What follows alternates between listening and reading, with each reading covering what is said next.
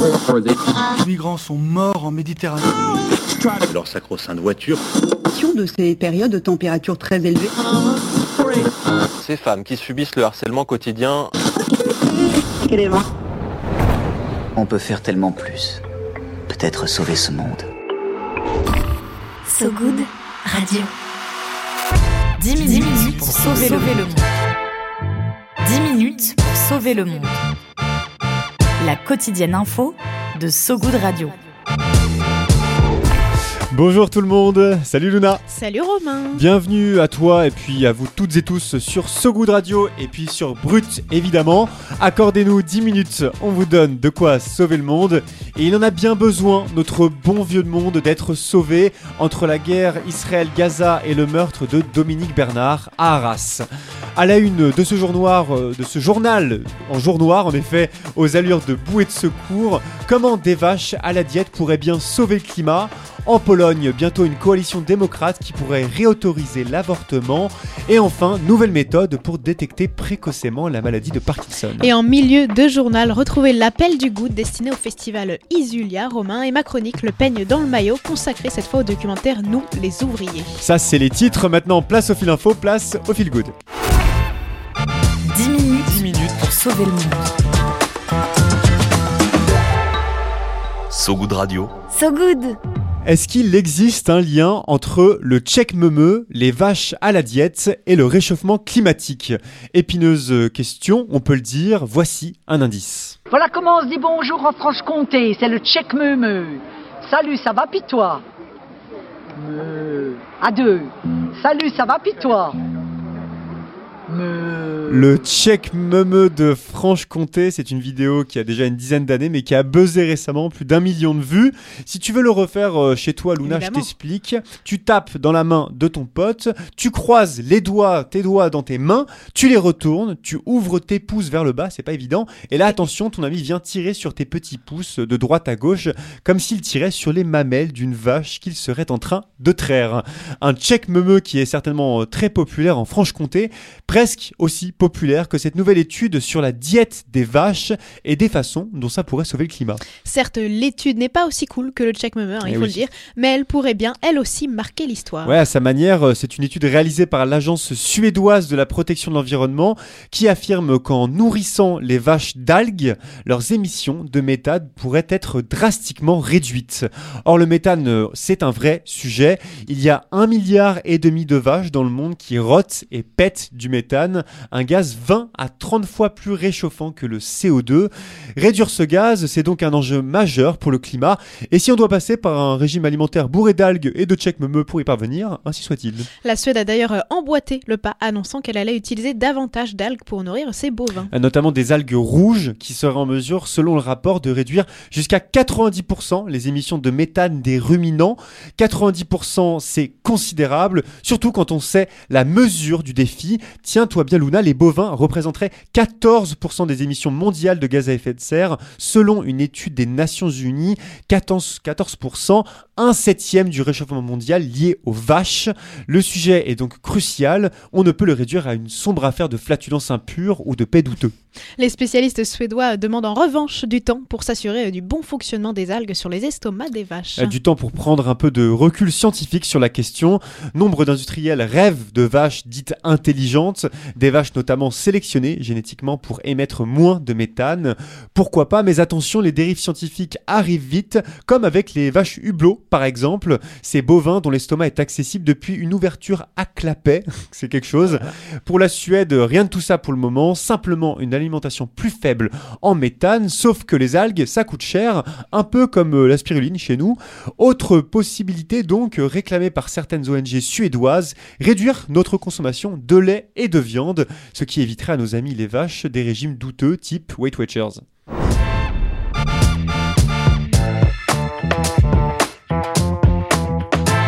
Et on continue euh, ce journal du côté de la Pologne cette fois, où une victoire des démocrates semble confirmée par le résultat des toutes dernières élections législatives. En effet, plus de la moitié des bulletins ont été dépouillés, dessinant un résultat visiblement net pour les trois partis de l'opposition démocrate. Ces derniers pourraient très certainement former une coalition permettant d'écarter du pouvoir le Parti national conservateur droit et justice. On l'appelle le PIS, PIS, parti à la tête du pays depuis 2015 quand même. Pourtant, le Parti national conservateur est bel et bien arrivé en tête. Ouais, c'est des, des législatives. Donc en tête, euh, le Parti national, 36,6% des voix, le Parti national conservateur, mais pas assez pour atteindre euh, la majorité des sièges de la Chambre basse du Parlement. Son allié, le Parti d'extrême droite libertarien, n'a reçu que 6,4% des voix, insuffisant donc pour une coalition droite-extrême droite. Alors que côté démocrate, les trois partis en lice cumulent 53% des voix. Je vais vous épargner les chiffres et les détails, mais la figure de cette victoire, c'est notamment l'ex-président du Conseil européen Donald Tusk, qui entend piloter la potentielle coalition démocrate.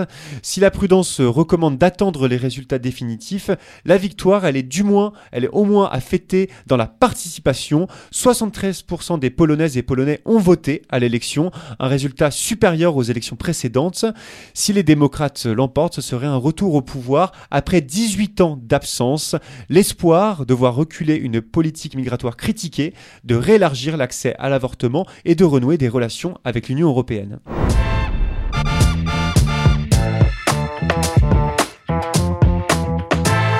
Termine le journal avec la maladie de Parkinson, cette affection neurodégénérative du cerveau qui pourrait bien devenir détectable avant l'apparition de symptômes physiques. C'est une étude australienne qui l'affirme. Un composé synthétique injecté à des patients en stade précoce serait en mesure de rendre visible la neurodégénérescence des neurones, c'est dur à dire, une méthode qui, qui mettrait en évidence la maladie des années avant l'apparition des symptômes physiques. L'intérêt de cette étude, rappeler aussi que la maladie de Parkinson ne touche pas que les personnes âgées. Et ouais, c'est un peu un stéréotype euh, qu'on a les uns les autres, alors qu'au contraire, cette maladie de Parkinson, elle peut apparaître à des stades très précoces, dès la quarantaine parfois, et elle peut passer inaperçue pendant des décennies. Et jusqu'à présent, très difficile euh, à diagnostiquer. On espère que cette méthode australienne sera rapidement diffusée à grande échelle.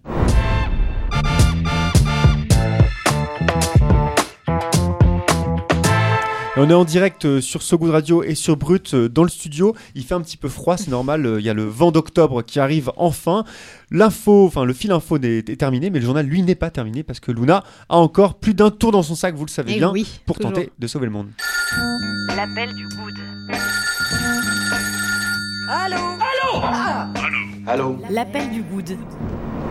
Allô, j'écoute À So Good Radio, on laisse la parole à des personnes qui essaient de changer le monde à leur échelle et surtout de le rendre un petit peu moins pire. Et aujourd'hui, on parle du festival Isulia avec Clément Lejeune. Bonjour So Good Radio, je m'appelle Clément Lejeune et je suis cofondateur du festival Isulia. On prépare actuellement la troisième édition du festival qui aura lieu du 26 au 28 octobre à la base sous-marine de Bordeaux. On a créé le festival en 2021 car on trouvait qu'il manquait à Bordeaux des lieux et des événements qui permettaient aux jeunes générations de valoriser leur culture, de mettre en avant leurs pratiques et de pousser leurs idées. Avec Isulia, on veut offrir un espace où en journée tu peux débattre, t'informer, échanger sur des sujets de société, où le soir tu peux assister à des concerts et à des performances artistiques, et pendant la nuit tu peux aller en club danser jusqu'au petit matin. Si vous voulez venir, en parler autour de vous ou nous filer un coup de main, toute petite action nous aidera beaucoup. Vous pouvez venir suivre tout ça sur notre Insta We Are Isulia. On se voit pendant le festival, à bientôt.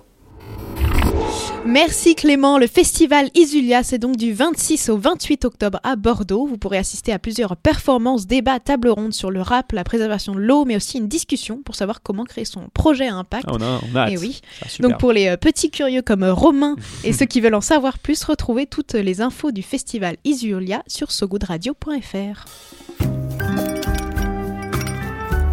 Viens voir un peu par ici. Le peigne J'ai une bonne nouvelle pour toi. dans le maillot. Le peigne dans le maillot. Et oui, le peigne dans le maillot hein, pour garder la classe en toutes circonstances. Avec toi, Luna. Exactement, pour s'endormir un peu moins con, il y a le peigne dans le maillot. C'est le moment où on se donne des conseils qui font plaisir, des idées, des recommandations en tout genre. Et je commence par une petite question. Romain, est-ce que tu sais qui sont les premiers à avoir été filmés par les frères Lumière? Hum, Napoléon III Charles de Gaulle? Ouais, pas loin, je sens que tu André es Malraux? bien renseigné. eh bien, ce sont euh, les ouvriers et ouvrières en 1895, donc pas du tout Ah ce ouais, que tu disais. rien à voir. Quand ils sortaient de l'usine lyonnaise des Frères Lumière, justement, et sache-le, des ouvriers, il en existe encore beaucoup en 2023, et c'est ce qu'essayent de rappeler les réalisateurs Hugues Nancy et Fabien Bézia dans leur documentaire Nous, les ouvriers, diffusé à la télé euh, le 10 octobre dernier et disponible en replay sur France Télé. Pour les deux réalisateurs, il y a une euh, invisibilité des ouvriers dans les médias, mais aussi dans nos récits et sans doute dans les discours politiques. C'est ce qu'ils expliquaient dans une interview pour France Info.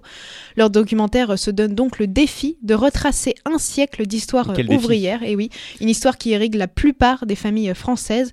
Et ce nous de nous les ouvriers, il incarne aussi bien les métallurgistes, les sardinières, les opératrices, les maçons, les manutentionnaires ou encore les préparatrices. Plusieurs époques sont étudiées et une ribambelle de personnes, piliers de nos sociétés, euh, euh, donnent- ont la parole. Pardon.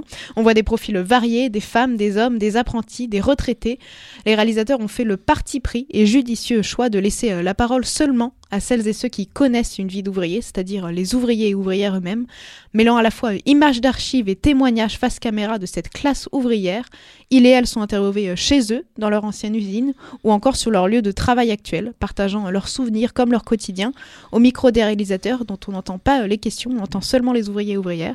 Le doc passe par tous les événements qui ont impacté ce siècle, que ce soit l'industrialisation, les crises, les guerres, les grèves de 47 comme de 68. Bref, la classe ouvrière est à la fois la première à être touchée et la première actrice des changements de la société française. Et donc toi qui as vu ce docu, il y a un moment qui t'a particulièrement marqué? Alors forcément, sur 1h43 de il y a plein d'instants qui sont super intéressants, mais j'aimerais revenir surtout sur un passage particulier, celui de Christian Corouge, qui est ouvrier sur les chaînes Peugeot durant, qui était pardon ouvrier sur les chaînes Peugeot durant plus de 40 ans à Sochaux, qui nous rappelle qu'être ouvrier, c'est aussi avoir le corps abîmé et meurtri par des conditions, des conditions de travail dérisoires. Les médecins du travail disaient qu'au bout de 6 ans, tu avais une articulation usée. Quand il reste 25 ans, euh, c'est une usure. Tu- tu vis avec les restes. Moi, c'était surtout le mal de main. Je...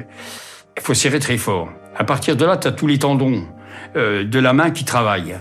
Mais moi, j'ai encore des douleurs infectes la nuit. Euh, je, je, je fous sous l'eau chaude, c'est tout. J'avais un vieux copain mineur, il passait ses mains à la vapeur le matin en arrivant à 4 heures. C'est presque de l'humiliation de dire mes, mes, mes saloperies de conditions de travail arrivent à influer sur euh, ma vie sexuelle, ma vie sentimentale, ma, euh, ma vie avec mes enfants, etc. Euh, Voilà, c'est ce genre de douleur que tu as. Poussière, produits chimiques, charges lourdes, c'est la routine de ces travaux pénibles, piètre mot pour décrire ce que vivent les ouvriers. Et ça fait euh, toujours des victimes. Aujourd'hui, encore deux ouvriers meurent chaque jour d'un accident du travail. Ah ouais quand même. hein. Ouais, ce sujet-là, on le retrouve aussi en littérature, hein, dans L'établi de Robert Linhart, à la ligne de Joseph Pontus, Qui a tué mon père d'Édouard Louis, Mélancolie ouvrière de Michel Perrault. C'est des sujets qui sont pas mal abordés. Les nombreux témoignages, essence même du documentaire, montrent ce que les vies d'ouvriers et d'ouvrières sont. Des héritages, un savoir-faire, une culture sportive, un manque de reconnaissance, mais aussi une fierté, une souffrance, des espoirs et des victoires, des défaites, des migrations aussi, italiens, polonais, algériens, mais surtout un délaissement.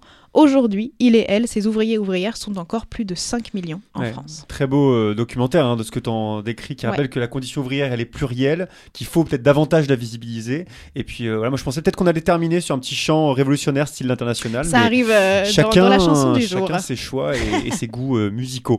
On rappelle que ce documentaire, il est à visionner gratuitement sur euh, France Télé. C'est la fin du journal, mais on termine sur la météo.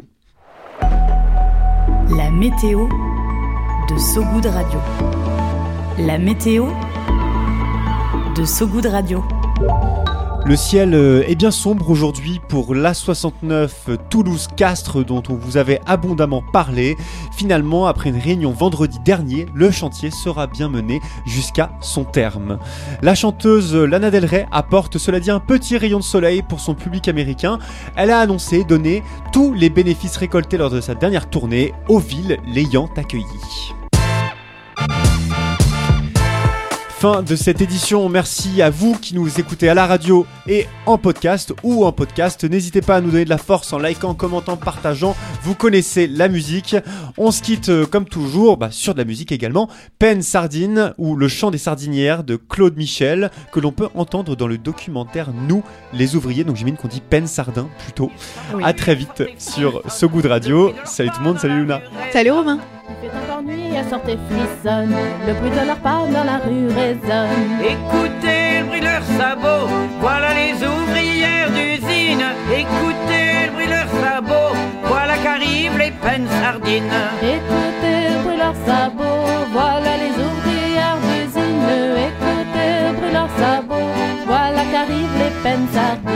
À 10 ou 12 ans sont encore gamines, mais déjà pourtant elles entrent à l'usine. À 10 ou 12 ans sont encore gamines, mais déjà pourtant elles entrent à l'usine.